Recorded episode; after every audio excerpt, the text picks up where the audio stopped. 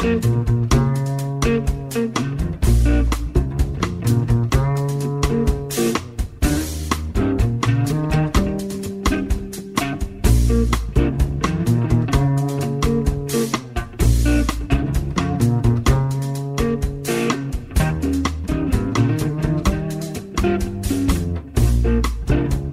En Radio Marca comienza Noches Americanas con Abraham Romero.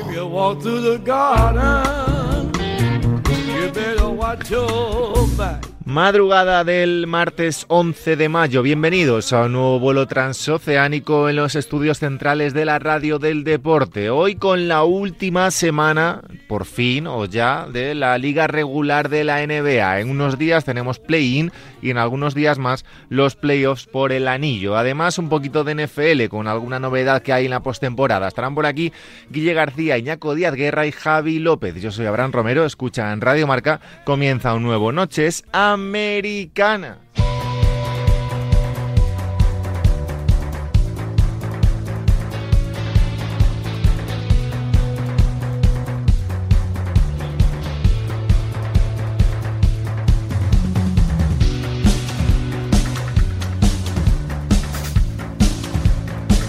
Última semana de la NBA. Tenemos muchas cosas de las que hablar, muchos números que poner sobre la mesa, muchos equipos pendientes de jugar o no ese play-in y algunos ya esperando los playoffs, la lucha por el título, a ver si vuelven alguna de sus estrellas y a ver qué pasa en estos últimos días. ¿Qué pasa, Guille García? ¿Cómo estás? ¿Qué tal? ¿Cómo estás? Hoy, hoy aquí, ¿eh? Aquí, en el estudio. Hoy como debe ser.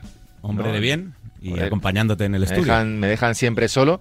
Y al otro lado del teléfono está Iñaco Díaz Guerra. ¿Qué pasa, Iñaco? ¿Qué tal, chiquillos? ¿Cómo estáis? Tú, como siempre, bueno, en tus aposentos. Escúchame, yo tengo una, una, aquí una ¿Un mansión estatus? para estar aquí. Un estatus y una tal. Tú eres de playoff y Guille es de play-in todavía. Eso es, todavía me, lo tengo, todavía me lo tengo que ganar. Eh, vamos a ver, decía última semana de la liga regular. Antes de meternos en el tema del play-in y de los playoffs y tal, eh, la semana que viene intentaremos hacer algo de premios y demás, pero un poco para hacer balance de la liga regular, eh, teniendo en cuenta, Guille García, que mm, venimos de una burbuja, que la, la postemporada ha sido más corta, la pretemporada prácticamente no ha existido. Hablábamos hace unos meses de los equipos y las estrellas utilizarán las primeras semanas de la liga regular de 2020-2021 para intentar coger ritmo y tal.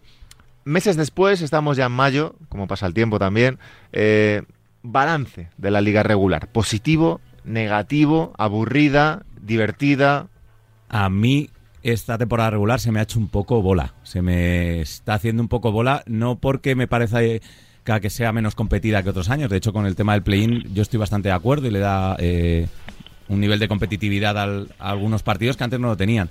Pero creo que el, el poco descanso que han tenido y, sobre todo el factor COVID y que han tenido que sufrir todos los equipos en algún momento de la temporada ha desvirtuado un poco eh, la liga regular. Hemos visto partidos con un- unas diferencias abismales en el marcador y, y bueno, pues espero que ese nivel de se iguale durante los playoffs y podamos disfrutar de, de la verdadera temporada de la NBA. Aquí ya sabéis que lo seguís en arroba willy-marca. Yo estoy un poquito con él, Iñaco, pero es verdad, también tengo la sensación, la llevo teniendo los últimos años, que siempre se nos hace un poquito bola la liga regular.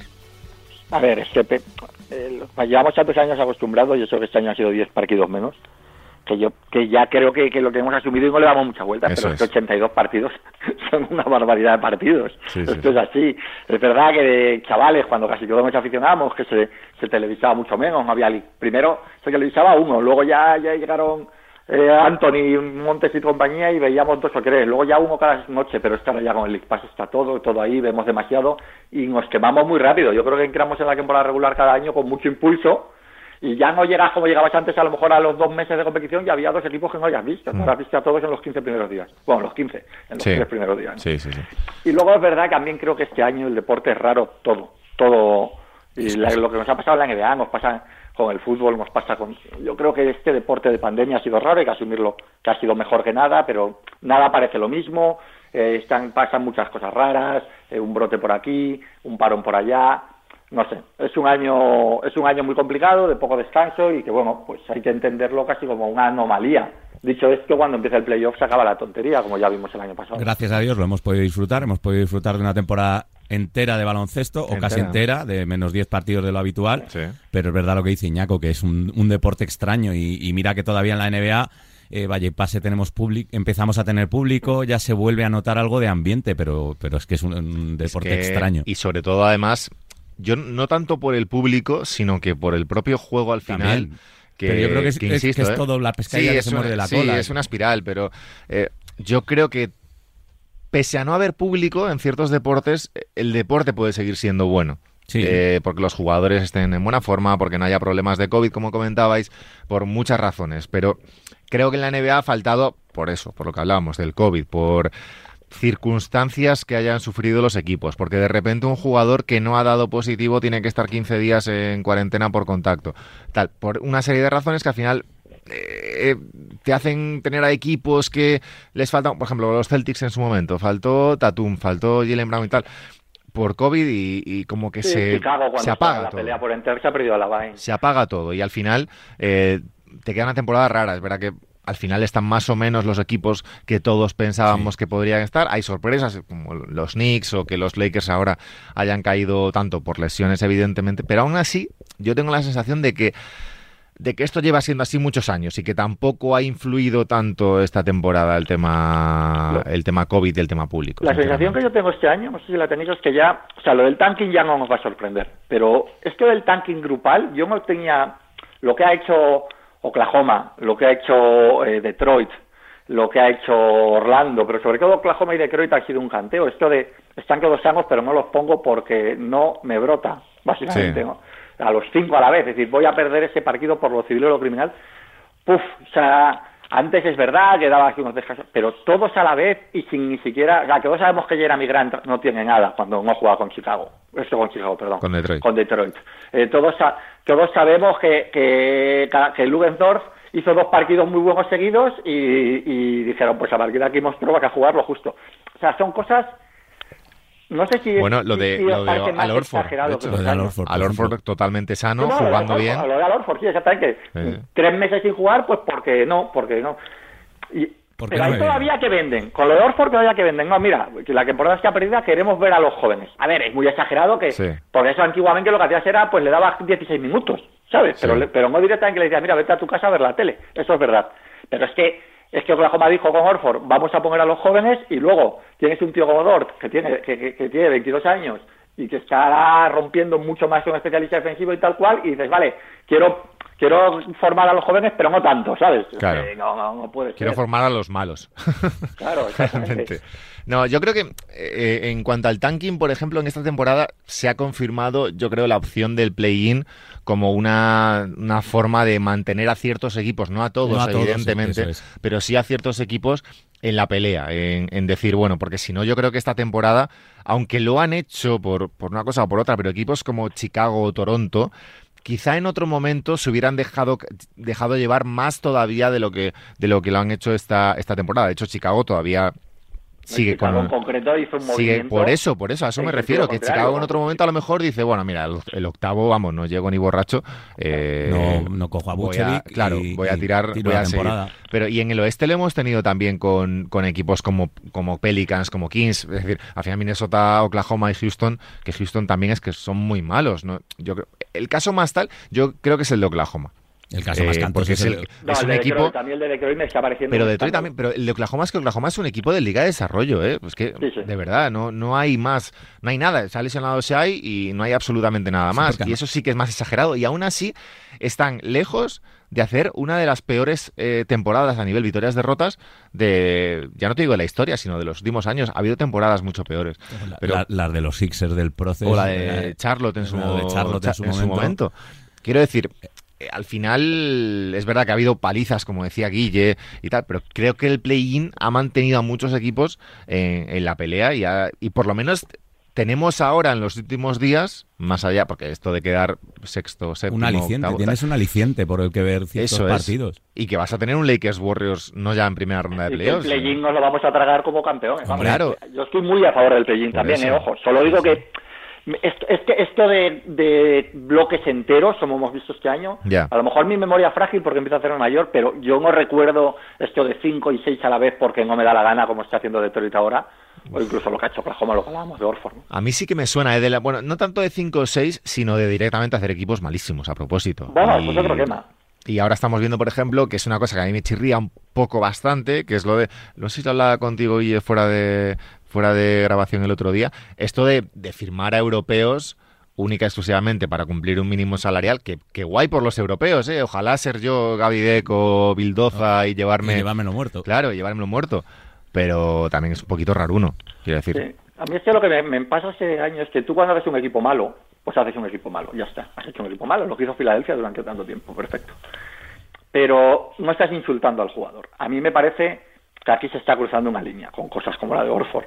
Es decir, eh, a un tío como Orford, un tío que ha sido el Star tres años, bajo contrato, decirle, mira, no vas a jugar, porque, ¿sabes lo que decir? O sea, me parece ya ofensivo. Sí, porque ni le cortas. Y eso que él lo- se lo ha tomado muy bien, ¿eh? Sí. Claro, no le cortas porque, porque Claro. tiene un contrato largo y porque que pierdes mucho dinero y que dices, vete a tu casa. O ahora, ¿qué eres Jeremy Grant? Por ponerte un ejemplo. Sí. Estás en el, el año que has roto, estás haciendo números, que hoy sabemos lo importante que es para un jugador la estadística en, Sí, en NBA, que luego eso al final son contratos, que hay incluso posibilidad de, de tener contratos más altos y alcanzas ciertas, ciertas cotas, hemos quedado como mil cosas. Sí. Eh, tú estás insultando a esos jugadores, para mí, para mí. O sea, una cosa es, hago un equipo malo y juego con lo que tengo y pierdo, pues somos muy malos, y otra cosa es decirle a los, a los jugadores, no, mira, es que eres demasiado bueno para jugar con nosotros, que te, que, que te den, no sé, me parece, Bueno, no sé, es que Sí. estoy con este tema un poco es, mosqueado. es raro. Que yo soy, Se soy te un gran nota, ¿eh? defensor del tanking No, pero es verdad. Yo, creo- yo ahí estoy con Iñaco. eh. Creo que al final se pierde un poco la.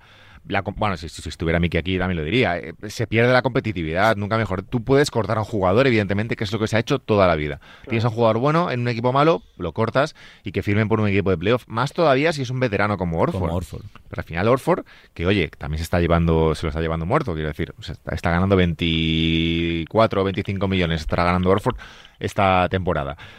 Y te encuentras al final, pues eso, sin jugar siquiera playoffs en un momento de tu carrera en el que a lo mejor, pues oye, si te cortan acabas luchando en Por unos anillo. Lakers o lo que sea. Si van a cortar a Orford, hay, hay, hay tiros. Claro, por eso. tiros por jugadores mucho más acabados, como era el caso de Aldrich, etcétera, ¿no? Por eso. Pero bueno, eh, dicho esto, play-in. eh, la temporada acaba el día 16, que es domingo, si no me equivoco. Domingo. Eh, primer partido de play-in 18 de mayo. Eh, segundo, bueno, y el último el, el 21. En esos tres días, eh, seis partidos en total. Lo hemos dicho muchas veces ya. Séptimo contra octavo de cada conferencia. El que gane juega playoffs. Y el que pierda juega contra el ganador del noveno y décimo de cada, de cada conferencia. Es decir, Lakers y Warriors en el oeste, por ejemplo, van a jugar entre ellos, salvo sorpresa. Y el que gane pasará a playoffs. Y el que pierda jugará, salvo sorpresa también, contra Memphis o San Antonio, que lo de siempre San Antonio, pues al final eh, siempre está ahí. Chapó. Chapó por el señor Popovich una vez más, porque encima de este año es verdad lo que dice Iñaco, que era un jugador ya venido a menos, pero se te va Aldrich en mitad de, de temporada, se empiezas a sacar otra vez eh, productos de esos que solo conoce Popovich o que solo rentabiliza Popovich y te plantas por lo menos en el play-in por delante de equipos como habíamos hablado al principio del curso, como puede ser los Pelicans, que todos Sí, sí, le poníamos Totalmente. dentro de... Habría, habría que analizarlo, pero no creo que haya una franquicia ni, ni la ha habido como que haya sacado ese rendimiento a las primeras rondas bajas que le saca que le saca San Antonio. Totalmente. Es decir, en esos números del 18, el 22, el 21, que casi que, que casi todos fallan, porque ya es una es una zona jodida. Es que es que ahora mismo todo su equipo y es un equipo de que se, que se va a meter en play-in está formado con jugadores prácticamente quitando de Rosen por jugadores de ese perfil, Sí, sí. eh, jugadores o, o alguna elección más alta como como Poet pero que pero que Toronto no le tuvo mayor no le dio especial bola no sé es, un mérito Para Basel, es un mérito. Basel que lo pillaron en el, en el Sí, 11, que es verdad pero- que es alto sí, incluso pero para ellos. Sí, es alto, ¿no? Pero- de John Temurray fue un veintitantos, sí, recordar. Eh, no sé, es, es un equipo Lonnie Walker tampoco tampoco fue altísimo. Eh, no sé, de verdad que creo que es que Yo creo que es un mérito tremendo. Y sobre Porque todo no- solo no tanquear. con el talento, es la formación de jugadores. Sí. Porque en realidad todos esos chavales, de ese- cuando tú eliges ahí, siempre tienes jugadores con un talento, pero que no tienes una certeza, que te va a depender muchísimo de cómo los formes, cómo los trabajes y cómo los desarrolles. O sea que eso no es el ojo de cojo al bueno de entre 10 y hay 8 malos, no. Es cojo a uno con que es plastelina y que tiene... Y lo moldeo. Y lo moldeo. Que tiene una virtud o dos y... Y la exploto, y, lo moldeo y, hago jugadores competitivos luego. Porque esto, porque en el, en el draft hay jugadores malos, pero la mayoría de chavales que entran al draft tienen muchas características buenas, otras negativas, pero del, del equipo depende el moldear esa... De los y seguro que... Y al final es que se ve, es que hay jugadores que al final, eh, lo que decía Ñaco de Paul, por ejemplo, o de, mm, yo que sé, otros jugadores que entran del top 5 o top 10, que acaban en franquicias tóxicas, que lo hemos comentado ya muchas veces, y al final no, no despegan. Y despegan al final con 25 años en un contexto diferente y tal. Y eso es lo que consigue siempre, siempre San Antonio. Keldon Johnson, vamos a hablar campo de Keldon Johnson, en su caso, claro. También. No, el propio, pues el propio Kawhi en su momento también, que no fue, no fue top 10, Kawhi Leonard de su mm. draft. Bueno, son, son eh, de White, también, otro, Derrick White, todos, son absolutamente todos. De Rosen, que parecía que jugador egoísta y tal, llega aquí y juega... claro, a eso me refiero. Lo ha hecho defender, lo ha hecho ser un líder. Y lo ha hecho pasar. Y lo ha hecho pasar, eso es. Que, que, ahora la asistencia y está promediando todos los años en San Antonio 6. Totalmente. 6, 7, claro. Meritazo absoluto. Eh, Play-in, ¿os fiáis ahora mismo para el título, no ya para el play para el título de Los Ángeles Lakers? No. No. Así. ¿Qué, ha dicho Guille? Que, le que no, que no, que no. no, hemos dicho lo mismo a la vez. No. ¿Os fiáis del futuro de LeBron James? ¿Qué, o sea, porque ha dicho, ha dicho él que no va a volver a ser el mismo después de esta lesión, no sé qué. Lo dije hace unos años y lo vuelvo a decir. ¿Podemos estar ante el. Ojo, a ver, que se me entienda, ¿eh? Ante el. Comienzo de la cuesta abajo. A ver, cuesta abajo entiendo yo que lleva pues varios años, evidentemente. desde Hablo de una cuesta abajo más, pronunciada. pronunciada sí, eso sí, sí, sí, te he entendido. Pero pues tiene pinta de que sí. Y lo que pasa es que a mí, y lo dije hace muchos años en este programa, hace tres o cuatro años, que me enseñó este señor a no ir en su contra jamás. Luego los números y su, actitud y su forma de jugar y su forma de entender el juego y la pasión que tiene me, te demuestra lo contrario. Pero si él mismo lo ha dicho, eh, yo creo que eh, vamos a empezar a ver un LeBron mucho menos protagonista y, por ende los Lakers lo van a sufrir en este play-in y supongo que de cara a, a, a próximas temporadas porque firmó un contrato largo hmm. eh, y por mucho dinero el señor LeBron James. Yo creo que estamos, Iñaco, ante una nueva posible transformación del juego de LeBron James. Yo creo, mira, fíjate que con la de veces que discutimos, pero ya me has jodido porque es lo que iba a decir, lo has dicho tú, y ahora no sé muy bien ya qué decir. Me has dejado sin palabras. ¿Cuántas veces me habrás dejado sin palabras en tu vida? ¿Nunca? Joder. Y las que te quedan. no, pero bueno, es un poco eso, ¿no? sí, sí, yo también lo creo. O sea, yo, o sea, yo eh, que el, declive físico es inevitable, es inevitable.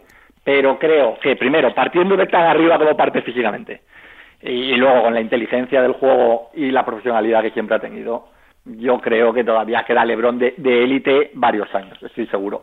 Pero aún así creo que los Lakers este año, entre unas cosas y otras, con las lesiones, son como ya, y porque al final ya lo pensaba el año pasado, pero el año pasado eh, los Clippers se autodestruyeron, el este no era lo de este año, también este yo creo que sinceramente este año hay tres o cuatro equipos mejores, que, a veces es tan sencillo como eso.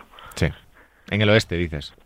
No, en el oeste no, en general. Ah, en, el oeste, pero, pero, en, el, oeste, son los Clippers, yo creo. En el oeste los Clippers me parecen mejores. Me hubiera parecido mejor Denver con Jamal Murray, pese a que claro. Jamal Murray están respondiendo muy bien, pero quizá ya no. Pero sí que creo que Filadelfia es mejor. Luego, ojo, ¿eh? Dices es mejor y luego pierdes, dicen, ahora mejores. Bueno, pues luego tienes que ser LeBron James y tener la experiencia y hay que ver. Pero digo a día de hoy, de lo que estamos viendo este año, creo que Brooklyn es mejor. Esos, esos tres para mí son superiores seguro. Y luego Milwaukee seguramente lo sea. Lo que pasa es que con Milwaukee hemos perdido un poco la fe por lo de estos últimos años. Pero estos Bucks me parecen bastante superiores a cualquier versión anterior de los Bucks de, de Antetokounmpo. Aún así, con el tema Lakers, eh, Portland bueno, cuando esto se emita estará jugando en, contra Houston en casa. A Lakers le queda jugar contra Nueva York, que en otro momento quizá era una victoria más o menos fácil, pero tienen un back-to-back Nueva York y... O sea, contra los Knicks, perdón, y contra Houston. Back-to-back que me imagino que no jugará LeBron, que han dicho que puede volver contra Nueva York, pero me... Yo, igual contra Houston, que es un partido que no les va a exigir tanto físicamente y... bueno. Ese día del Lakers-Rockets Portland juega en Utah. Eh, después hay Eh, Portland le toca jugar en Phoenix. Quiero decir, a Portland todavía le queda un calendario complicado. Aún así, luego los Lakers juegan en, Indiana y, y el 16, que es el último día, los Lakers juegan en Nueva Orleans contra los Pelicans y Portland en casa contra Denver. Es decir, todavía no está del todo asegurado ese séptimo puesto de los Lakers y el sexto de, de Portland porque le sacan partido y medio y si vuelve LeBron y hace un último esfuerzo, Anthony Davis está jugando ya mucho mejor últimamente, veremos si no les da. El problema es eh, la saturación a la que, por ejemplo, el otro día sometieron a, a Anthony Davis para Claro. ganar el partido. Eh, al no estar LeBron, todo pasa por él y, y, jo, yo estuve viendo el... Sobre todo enganché porque justo llegué aquí a la redacción en ese momento, el, el último cuarto, Mm. y se le veía exhausto. Si le tienes exhausto en- a estas alturas, me surgen muchas dudas de cara a, No, y además- a los partidos. Es, una- además, es muy sí. frustrante ver a Anthony Davis porque Sí. cuando, lo, cuando lo explotan y lo ves cuando lo explotan y cómo responde es flipante porque, porque no creo que haya un jugador así en la liga. No lo creo, sinceramente, tan completo. O sea, todo, todo también y todo a ese, a ese nivel élite. Pero claro, lo estás viendo explotar y por un lado estás un poco contento ¿no? de verlo un día desencadenado, pues, todo pase por él y por otro lado estás acojonado. Estás acojonado porque estás pensando... Se va a romper. eh, frena, siéntalo, siéntalo, Claro. siéntalo, siéntalo, que no te llega, que no te llega luego a junio, ¿no? Es, es, es el problema de Anthony Davis, claro, pero tú ya sabes lo que tienes, pero pero tienen que andar con mucho cuidado a ver si por evitar el play-in acabas creándote un problema y- y- de un play-in del que sí. deberías salir, ¿eh? Dentro, de todos modos. Sí, hombre, deberían... Claro, pero... Y luego te planteas... Que van a tener dos balas, ¿eh? Claro, pero es que luego te planteas además, oye, ¿qué prefiero? ¿Ser sexto y tener una primera ronda contra Los Ángeles Clippers?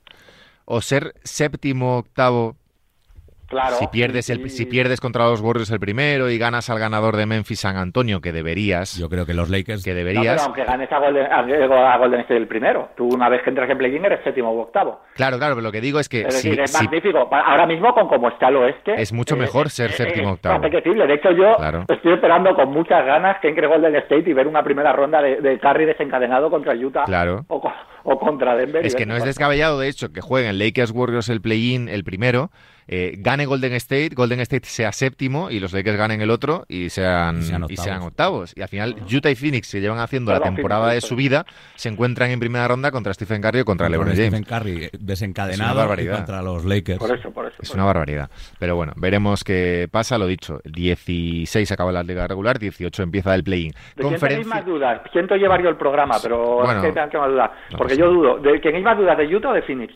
Yo lo he comentado eh, varias veces, de hecho, en- creo que en cada En cada programa de los últimos dos meses de Utah. y, y también con Pepe cuando me llama y tal. Mm. Eh, no confío en Utah, pero nada. Yo tampoco, pero yo eh, no confiaba hace un, eh, un mes, confiaba menos en Phoenix y ahora no confío en Utah por el tema de la baja de Donovan Mitchell.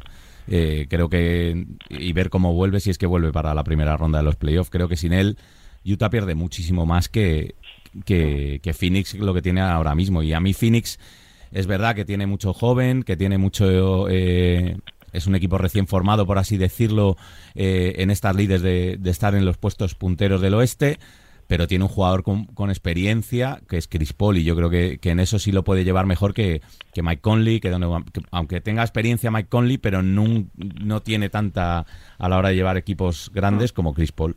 Me genera más dudas Utah. Vale, vale. Es que no, estamos de acuerdo. Era un poco por. Tú, Utah, por- también. Y perdón por haberme enrollado así. No, no, sí, yo Utah, yo Utah, no, no tengo muchas dudas de ninguna. Es decir, yo creo que Utah es un muy buen equipo contando con que Mitchell vuelva y creo que es un equipo que perfectamente puede avanzar. Pero, pero mm, es que es que he ido perdiendo, sobre todo más que por dudas con Utah, es que he ido perdiendo mucho las dudas con Phoenix. Se empecé con muchísimas dudas cuando empezaron con las rachas, pensando, bueno, ya caerán, ya caerán. Pero es que de verdad creo que y cae muy mal y todo lo que queramos decir. Creo que es una obra maestra lo que ha hecho Chris Paul en ese equipo. Lo creo sinceramente. Totalmente. Que, que Booker es muy bueno, Ayton ni siquiera ha hecho una gran temporada, que Michael Bridges está bien, pero es que el, el salto de calidad que supone un base así. Es que algún día, cuando se nos pase lo capullo que es a veces eh, y miremos hacia, hacia la carrera de Chris Paul, aunque no gane un anillo, es una barbaridad, una barbaridad. Pues yo, mira, enla- enlazas con un tema, porque yo he repetido muchas veces aquí, que evidentemente es uno de los mejores bases de la historia, pero lo- el da- la frase de en 50 años la gente se va a acordar más de Russell Westbrook que de Chris Paul, eh, yo creo que es cierta. no lo digo porque Westbrook sea mejor. Para ¿eh? el aficionado. No lo digo para que, porque Westbrook sea mejor. El, no. el aficionado que dentro de 50 años consuma NBA eh, de manera esporádica, seguramente sí, porque Westbrook de momento ya tiene un MVP, cosa que Chris Paul no, ya sale, por lo tanto ya sale en una lista. Eh, y porque Russell Westbrook ha- lo que ha hecho esta noche, que venía haciendo ya eh, mucho tiempo, como es batir el récord de triples dobles, es decir, tener un récord, pone su nombre en otra lista. Y el de Chris Paul, creo que los tres estamos de acuerdo en que por juego es mucho mejor que Russell Westbrook, Mucho mejor. mucho mejor, pero si no culmina con un título individual o con un anillo, es verdad que su legado puede verse muy resentido. Yo, yo, yo soy yo soy de Westbrook, yo soy Team Westbrook, lo sabes, eh, abre, Sí, sí, ahora, sí. pero pero hombre, yo creo que nadie que haya lo de 50 años, ¿qué quieres decir? Es decir, la No. gente que haya visto, que haya vivido esta época, no se va a acordar más de Westbrook que de Chris Paul. La gente que, que, que no la haya vivido y por lo tanto, como hemos hecho todos, como Claro, pasado claro. a todos, ¿no? Sí, También sí, seguramente haya gente hoy que se acuerde más de Chamberlain que de Russell, pese a la barbaridad de Claro, de Russell. Porque, porque, o habrá gente que, que vea los números y piense que Carmelo era mejor que, que, que Barclay, que Garnett, que, que Mo Malone, que quien quieras, y no lo era, no lo era. Entonces, eso pasa cuando, cuando no lo has visto, pero, joder, habiéndolo visto, no yo hablo, color. yo evidentemente es mucho mejor Chris Paul, ¿eh? y, y yo, bueno, nada, no voy aquí a descubrir mis mis eh, ídolos, bueno, ídolos, eh, favoritos, pero yo estoy con Guille en que, por ejemplo, yo me pongo en mí mismo, ¿eh? Pienso en o estudio o veo cosas de la década de los 60 o 70 y no ves los partidos, evidentemente, puedes ver algún vídeo y cosas así, pero al final te centras sobre todo en los números.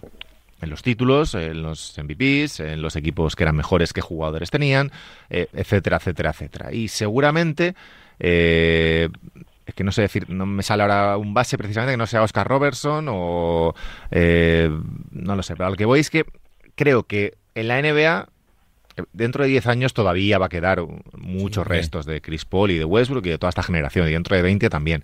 Pero creo que dentro de 50, comparando un poco con la época que estamos ahora mismo, viendo los 60 o 70, se va a olvidar un poquito el, el qué bueno era X, sin los números, con él, eh, joder, mira qué números tenía este, qué bueno debía ser. Si el ejemplo claro es Chamberlain. Claro, a Siendo- eso me refiero. Siendo, siendo Chamberlain uno de los mejores de la historia. Por supuesto, por Pero- supuesto. Pero Chamberlain, para quien no lo vea, pensará que es el mejor tío de la historia, porque un tío que hacía, eh, promediaba 40 puntos, 20 rebotes un año, decidía que iba a dar dos asistencias. Claro. Claro, ves los números y es la hostia, pero si has, si has visto partidos antiguos que se pueden ver, se pueden ver, porque Sí. hay bastante. Si has leído, porque muchas veces lo más fácil hacia atrás es leer a la gente en el momento, lo que decía la gente, ¿sabes? Lo que estaba Sí, sí. diciendo la gente que lo estaba viviendo, ¿no? Sí. Como, etcétera, etcétera. Tú sabes que ha habido varios pivots mejores, mejores que Chamberlain. Sabes que Russell en ese momento, al final, fue mejor y más determinante. Sabes que Abdul Jabbar, que es otro jugador al que, al que muchas veces se le olvida y está en... Bueno, se le olvida, se le hace un poco de menos, teniendo en cuenta que seguramente sea de los pocos que puede discutir con Jordan. Ha sido mejor, y yo- seguramente, eh, no sé, Olajuwon, quien quieras. Bueno, eh, creo que con esto va a pasar lo mismo, pero yo de verdad, por lo que he visto y llevo viendo NBA desde los 80, creo sinceramente que Chris Paul es el mejor base bajito que he visto junto a, junto a Isaiah Thomas. Y incluyo a los Stockton y a los que quieras. Sí, pues que luego, mira, eh, estaba viendo, por ejemplo, el número total de, de asistencias, por buscar un dato. Y Chris Paul es quinto en, en la historia de la NBA, por delante de Magic Johnson, de Oscar Robertson y tal, y por detrás de Stockton, Kidd, eh, Steve Nash y, y Mark Jackson. Por ejemplo, de esos, Mark Jackson, por ejemplo, es un tío que que no, Claro. no piensas en él como puedes pensar en como, como puedo pensar yo en Jackson. Stockton, imagínate. que pasado- tiene muchas asistencias porque una carrera muy larga, pero nunca Claro. fue élite. Claro, evidentemente, evidentemente. Pero aparece el nombre, quiero decir. A lo que voy con esto no es que haya que eh, juzgar a los jugadores por sus números, ni muchísimo menos. Y evidentemente hay tíos con números mucho mejores que otros eh, que son peores, en, en general que han sido peores jugadores. Lo que creo es que a nivel historia, a nivel legado, o tú eres, o tú tienes un legado que se pueda basar en tengo tantos títulos, tengo tantos MVPs, o, o tienes un legado tan bueno y tan superior a los demás que no haga falta ver tus títulos y tus MVPs, como puede ser jugadores como LeBron o Jordan, que da igual ya los títulos que tengan, porque, o Magic, que tienen un legado ya superior a todo eso, han trascendido el propio, el propio deporte, o Claro, tienes claro. que irte a los números. Pero el problema con los números es que además eh, no, no, no reflejan realidad. Totalmente, totalmente. Yo no estoy, si es que yo no estoy diciendo que, claro, hablo dentro de 50 años, sé que alguien va, a ver, como puedo ver con Oscar, con Oscar Robertson. Yo habré visto a Oscar Robertson. ¿Qué vale más? Un triple doble de Magic Johnson en el, en el 86. Claro, o, o, 15 triples dobles. Evidentemente, evidentemente. Pero lo que digo es que dentro de 50, también te digo, dentro de 50 años habrá tropecientos jugadores con tropecientos triples dobles, porque lo que tú dices, que ahora es mucho más fácil, hacerlo. Pero alguien que dentro de 50 años, eh, no te digo que sea un experto en NBA, eh, que diga, hostia, ¿quién tal? Y diga, ¿quién es? Hostia, Westbrook, si tiene un MVP y, joder, una, dos temporadas o tres eh, promediando un triple doble y eso no sé qué. Chris Paul, joder, Chris Paul no ha ganado un anillo, no ha ganado un MVP. Joder, parecía que la pasaba bien. ¿Sabes lo que te digo? Que sí, que sí, sí yo creo que estamos todos mismo. Ojo, que Westbrook ha sido, es buenísimo, también. No, no, no, claro, evidentemente. Con, con Rod Strickland y no. De hecho, me, de hecho, yo me alegro personalmente de esta temporada porque, porque creo que había una crítica mega exagerada cuando estaba en Houston, que estaba jugando horrible, horrible, pero creo que lo hemos hablado ya el, el programa anterior, sé que tampoco me quiero alargar con esto, pero creo que le ha, hasta le ha perjudicado hacer tanto triple doble, en el sentido de que la gente se ha creído que estos son números y sin más, pero que hay que pasar muy bien para dar 25 asistencias en un partido en la NBA. Es, una animalada. La temporada de Westbrook es una animalada. Y se ha reflejado en victorias al final, en un equipo con el que nadie contaba y que va a entrar, con él y con Bill, y luego una serie de señores que, bueno, pues que, bien, pero que podíamos ser. Eh, pasando al este, la lesión de Jalen Brown eh, apaga por completo la temporada de los Celtics o como yo esperáis un... El orgullo. No, Yo espero a un Tatum espectacular y tengo muchas ganas y creo que ya va siendo hora de que demuestre, que ya la demuestra, pero que vengo hablando mucho de cuando sacamos el tema de Boston, de, del escalón de Tatum. A mí me parece un jugador que está para ser, eh, cuando él quiera, MVP de la NBA y creo que ya va siendo hora de pegar otros subidones. subir ese escalón. El estatus. Pues tiene ahora una oportunidad de oro, ¿no? Eh, sin Jalen Brown, sin otra estrella a su lado que necesite tanto el balón y que necesite tantos tiros, pues tiene la oportunidad de, convertirse en, esa referencia que tú le pides y en dar ese paso, en ese paso adelante. No, deberíamos caer con Tatum precisamente en el tema Westbrook. Es decir, eh, no es precisamente Jalen Brown una segunda estrella de las más agaparadoras que te puedas encontrar. Mm. Es decir, eh, Tatum a lo largo de su carrera, y, yo también creo, yo este año ya esperaba ese salto de Tatum y no lo ha dado. Ha mejorado algunas cosas, ha empeorado otras, sigue unos porcentajes reguleros, etcétera bien. Yo también creo que tiene nivel MVP, pero, pero Tatum nunca va a poder pretender estar solo en un equipo como, como estuvo Westbrook, el famoso año de los triples dobles, etcétera. O sea, Tatum tendrá que dar ese salto bien rodeado. Es que, claro, dar ese salto si no te rodea a nadie no vale de nada. Tú tienes que estar a, ese gran nivel mientras estás rodeado de buenos jugadores. Y, en concreto Jalen Brown es un jugador perfecto, es un segundo espada perfecto porque ni, ni, requiere tantísimo balón, ni requiere tantísimos tiros, porque defiende, porque ayuda, porque se complementa contigo. Es decir, joder, o sea, no es como cuando estaba intentando convivir Harden y Westbrook, o Harden y... O, el milagro ese que estamos viendo en Brooklyn, ¿no? Porque que habíamos lo hemos visto porque juegan de dos en dos, pero que jugarán de tres Es decir, eh, no me parece que Jalen Brown sirva como excusa para que Tatum no haya dado esos saltos. no, no, yo no digo, yo no digo que sea por Jalen Brown. Eh. Yo lo que digo es que está en un momento. la temporada llega a un momento en el que, eh, para empezar, Boston lleva una temporada muy irregular y llega a playoffs con un poco de rol de underdog, de inferior a sus rivales. se lesiona Jalen Brown, que es como la, la segunda estrella, y queda Tatum, que está haciendo una buena temporada, pero Está muy bien Temba ahora, casualmente. Está muy bien, y Fournier está jugando bien y tal, pero Tatum lleva 26 puntos por partido, muy bien, 23 años.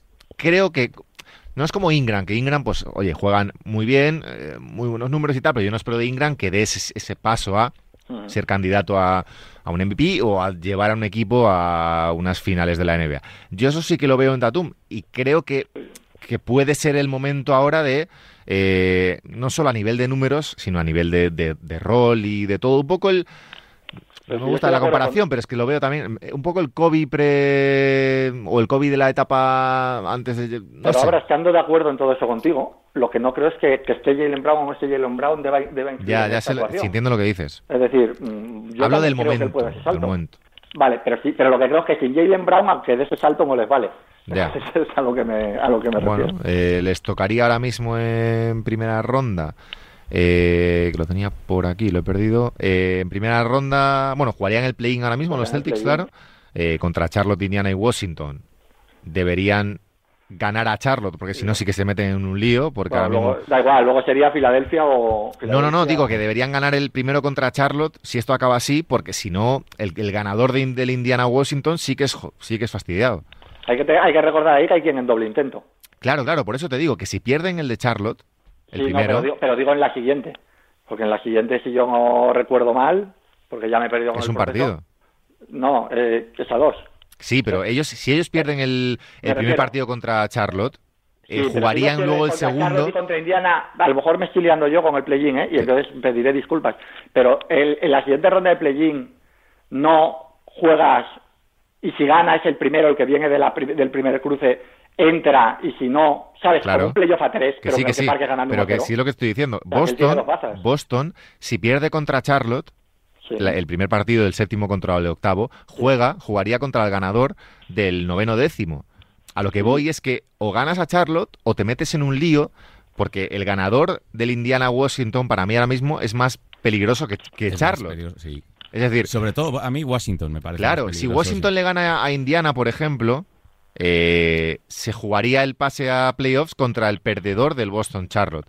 Si Boston pierde contra Charlotte ese primer partido, que no lo creo, pero si lo pierde, se mete en un lío porque se juega el playoff directamente a un partido contra Washington que está en un momento espectacular. A eso me refiero, Iñaco. Lo- no sé si lo tienes ya. ¿El qué, el qué? No digo si, eh, No, sí. que te habías liado. Eh, eso, que, que, joder, que o ganan el primero o se meten en un lío. Igual tenemos sorpresa al final y ni los vemos en Pues playoffs. Pero... Quiero que se metan en el lío porque quiero que entre Charlotte. Quiero que gane el primero y quiero que Charlotte esté en playoff. Bueno. Me apetece que Charlotte esté en playoff para ver a, a vuestro querido Lamelo Ball. Y Gordon, bueno, Gordon Hayward está lesionado todavía. Pero dicen que puede llegar, ¿no? Podría llegar, ¿eh? También es- es que, mira, si Eh, llega- mira, mira qué cara se le... si es entra, que te estás si entra la cara Charlotte, Abraham si entra Charlotte en playoff y no entra Boston... Con lo de Gordon Hayward, Mi grado, no, me cae muy bien los Celtics, ¿eh? pero mi grado de felicidad por el tema Gordon Hayward, que ya es muy alto, ya es muy alto, pero sería, sería Pues sí, pero. ¿por qué estás tan, tan orgulloso del tema Gordon Hayward? Porque Tú sí. lo que lo comparabas era con el tema Sí, Chris Paul. porque me, lo, porque- porque me- me merezco. Me lo merezco. Bueno, Bueno, chicos, eh, la semana que viene vemos cómo ha quedado todo, analizamos un poco el inicio de esa de ese play-in, de esos playoffs y charlamos un poquito más. Guille García, cuídate mucho, un abrazo. Un placer. Iñaco Díaz Guerra, te seguimos en arroba Iñaco Díaz Guerra en Twitter y nos vemos por aquí cuando quieras. Un abrazo. Hasta luego, chao. Nosotros nos vamos, vamos a hablar un ratito de NFL, a ver qué ha pasado en estos días de postemporada.